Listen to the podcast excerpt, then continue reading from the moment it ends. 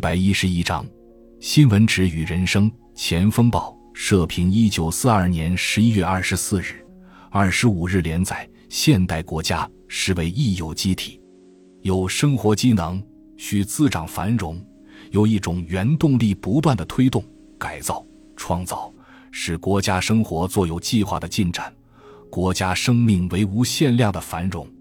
凡是一个国家，都有其立国精神与建国路线，国家的一切动力必须本此精神，遵此路线向同一目标推进。使一般人的思想行动日趋统一，一切矛盾现象日趋合同。现代化的国家里，其一切社会行动的先决条件，是要求多数人在种种活动中先具备了比较一致的概念。有了一致的概念，多数人的思想、信仰、行动才能由分歧而统一，由矛盾而合同，最后分工合作，殊途同归。以达到举国一致的共同的建国目标的，怎么能使由概念一致进而使行动一致呢？那就是有赖新闻纸的宣传。现时代是个斗志的时代，现世界也是个斗志的世界。国民知识水准的高低，是决定国家强弱的基本因素。愚昧无知的国民，绝不会建设成为一个文明富强的国家。而文明富强的国家，却是由知识水准甚高的国民所建设。知识决定了一切，一切也决定于知识。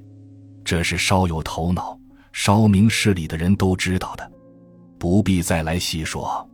如何增加国民知识？这是一个现代国家的唯一要务。增加国民知识有赖于各种文化事业，而最重要者莫过于教育与报纸。近代的进步国家都把教育当作一种专业来办理，教育行政由各级教育行政机关来管理，从事教育工作的人员也需到各级学校来训练。教育不但成了国家的专业，而且也成了国家的重要建设。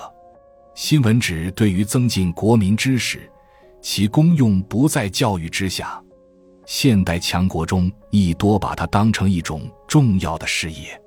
因为现代化了的国家的人民，尤其是住在都市里或从事于社会、政治、经济、文化等工作的人，都不能离开新闻纸而生活。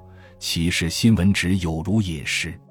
西洋人有这么一句谚语：“晨起三件事：空气、牛奶、新闻纸。”而欧美各大都市，尤其是苏联，工厂散工时，成群结队的工人。一手携面包，一手拿新闻纸，其实报纸已与面包同等重要，称之曰精神食粮。为国民精神食粮的新闻纸，对各级国民应负起供给各种知识的责任。凡国民生活所必需的各种科学、社会知识，应按各级国民知识程度之高低，尽可能的去供应。程度高者，供给较高的知识。程度低者供给较低的知识，而国民亦于每日月报时，从新闻纸上，随分随时得到个人所需要与所能领受的各种知识，也可以说精神食粮。没有这种精神食粮，就等于没有光明，没有耳目，使人生陷于杜塞窒息之绝境而不能生活。西洋人把报纸与空气、牛奶同样重视。这很可说明了新闻纸与人生的关系，所以欧美各文明强国一家报馆所销份数，每日都是一二百万份，几乎人手一纸。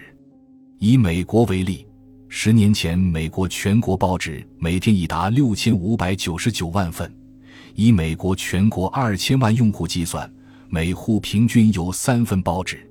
十年后的今日，全国报纸当不止此数。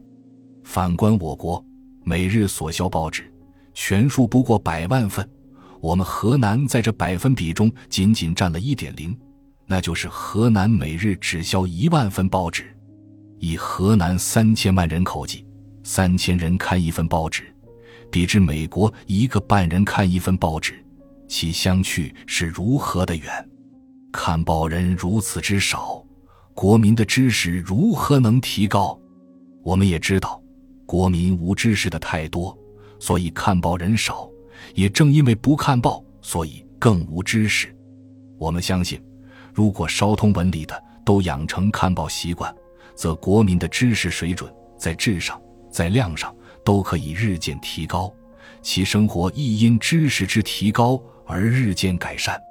提高国民知识，改善国民生活，这是今天的急务。